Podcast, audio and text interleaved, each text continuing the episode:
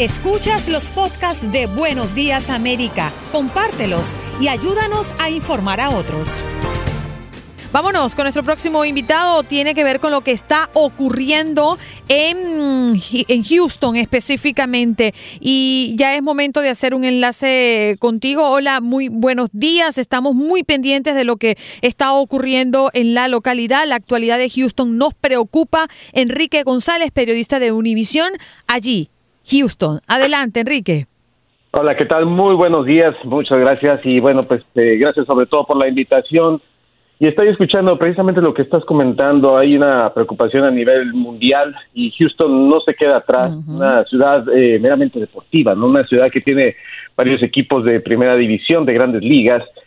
Ayer eh, nos llama mucho la atención una publicación que se hace a través del Houston, Houston Crown y que nos da un panorama real de lo que es la situación de muchos deportistas. Llegamos en ocasiones a pensar que todos los deportistas son millonarios, ¿no?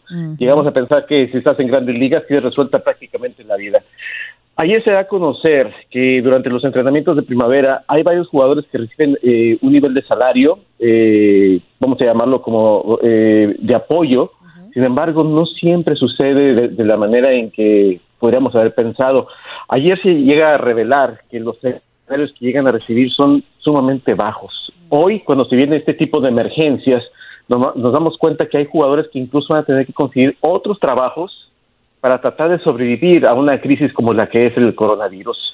De acuerdo a lo que están informando en grandes ligas, fíjate una cosa, llegan a recibir incluso entre 20 y 25 dólares por día como apoyos, más que lo que el, club, por ejemplo, en el caso de los Houston Astros, les, ofrecen lo que es el, el hospedaje y la comida, y este dinero lo guardan para llegar a juntar hasta 175 dólares a la semana, lo cual sabemos que es muy poco. De esta manera tratan de sobrevivir. Obviamente ahora que no ha empezado y se, se vio interrumpido, por supuesto, los entrenamientos de primavera, sucedió en Palm Beach, pues este, este dinero no llegó. Y esos jugadores prácticamente han quedado pues sin ningún tipo de apoyo. Por lo tanto, están, Sí, y quería aportar a tu comentario además que me encanta que toquemos este tema porque son cosas que eh, no están eh, eh, en la primera página o en los titulares más importantes, pero son sectores que también están siendo afectados y personas que se están quedando sin trabajo y sin remuneración al final del cuento. Es una persona más que vive y que puede estar desempleado en este país. La MLB pagará a peloteros de liga menores hasta el 8 de abril, es la información que tenemos. Pero háblame de las cifras en Houston, Enrique, eh, ¿cómo están estos, estas actualizaciones?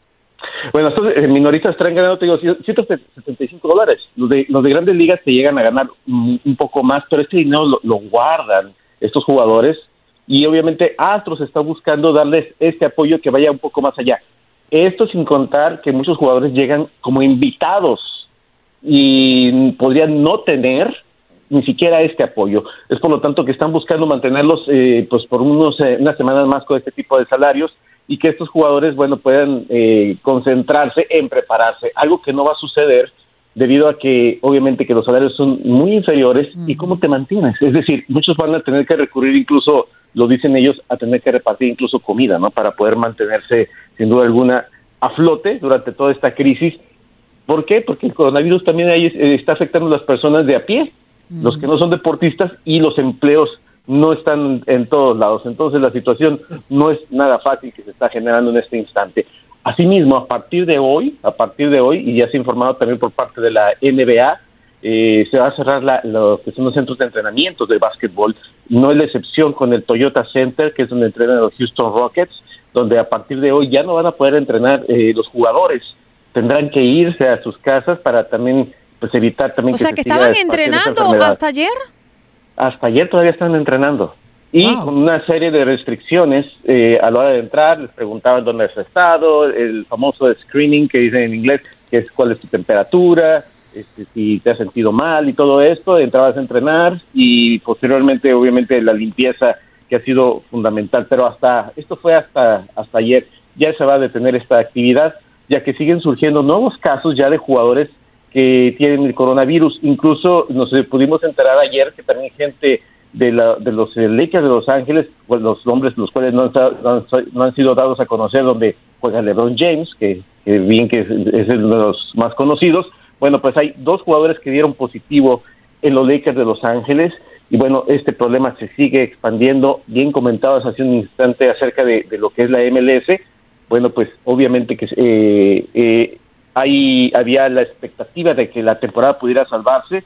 Sin embargo, ahorita todavía sigue siendo todo muy incierto. Así que, sin duda alguna, eh, hay gran preocupación en todos los sectores del deporte, ¿no? Y te hablo de Texas, que no ha podido todavía firmar y presentar a sus jugadores, por ejemplo, en la NFL donde todavía no se dan a conocer más que únicamente el entrenador que eh, está a cargo de, de, Nueva Orleans, pero de ahí en más todavía no se sabe de más jugadores que puedan tener el problema con el coronavirus en el fútbol americano de la NFL. Entonces es un problema que se sigue extendiendo, ¿eh? Y, como te comento, aquí en el caso de Houston, pues es una, ciudad muy deportista donde ya se suspendieron maratones, se suspendió el Ironman, se suspenden otro tipo de, de eventos que son muy importantes en la ciudad debido al coronavirus, así que es un problema que se sigue extendiendo a lo largo y ancho de la nación y en el planeta, ¿no? Enrique, y en medio de esa situación, ¿cómo se está viviendo? ¿Cómo está el ambiente en las calles allá en Houston? ¿La gente está muy preocupada? ¿Están acatando las instrucciones de las autoridades? Se está acatando ahorita esta, esta, estas instrucciones que están dando las autoridades. Por ejemplo, han empezado a hacer los, eh, los análisis a través de los, en el automóvil, que es en el drive-thru. Eh, ayer veíamos una imagen de una reportera de Univisión, lo quiero citar, de Daisy Ríos, que estuvo en ese momento en el que una señora, al parecer, duró mucho tiempo en una fila y tuvieron que bajarla eh, con un traje especial de este que hemos visto con todos los que son especialistas para protegerse. No le permitieron que se bajara, le dijeron póngase el traje, se lo ponen y la bajan en camilla y la meten en el hospital. Esto en el lugar donde estaban realizando las pruebas para detectar el coronavirus. Eh, sé que ha ido subiendo eh, exponencialmente día a día el número de casos, eh, pero sí hay, preocupación. Todavía vemos en las calles mucha gente, todavía no estamos al nivel que, está, que ya se estableció desde anoche en el, estado de California, donde hay un toque de queda total.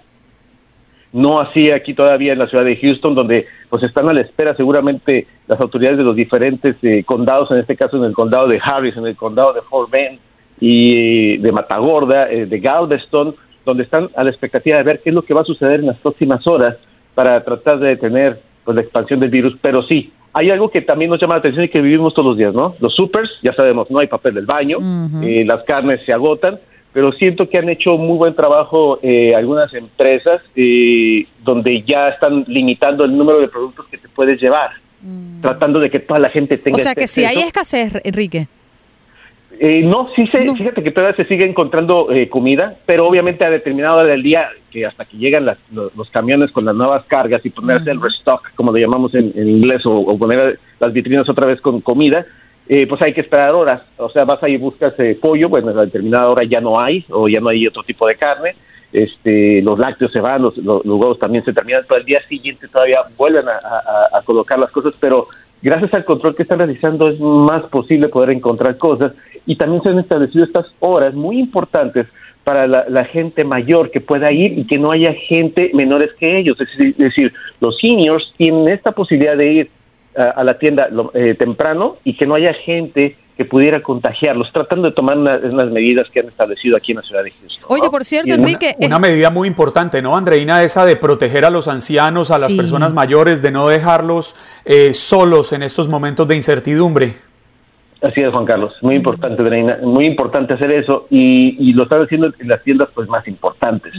Y algo también, los restaurantes, esto que sabemos que puedes llegar y, tomar la comida y, llevarla a casa, que eso ha sido también algo muy interesante pero algo que, que, tiene preocupados a muchos con la cuestión también del desempleo es esto, ¿no? Que eh, la ciudad de Houston es una, si no es que la, la que tiene más restaurantes en todo Estados Unidos, tenemos cerca de 9.000 restaurantes en esta ciudad, los cuales ya no están recibiendo gente.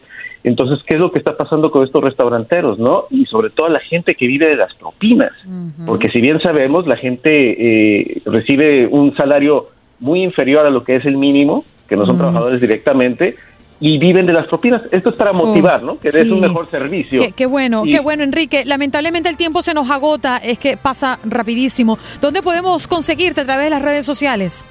Estoy como Enrique Deportes en Instagram, en Facebook, en Twitter. Ahí estoy como Enrique Deportes y estoy a sus órdenes. Aquí estaremos reportando en la ciudad de Houston lo que necesiten. Has escuchado el podcast de Buenos Días América. Gracias por preferirnos y no olvides compartirlo.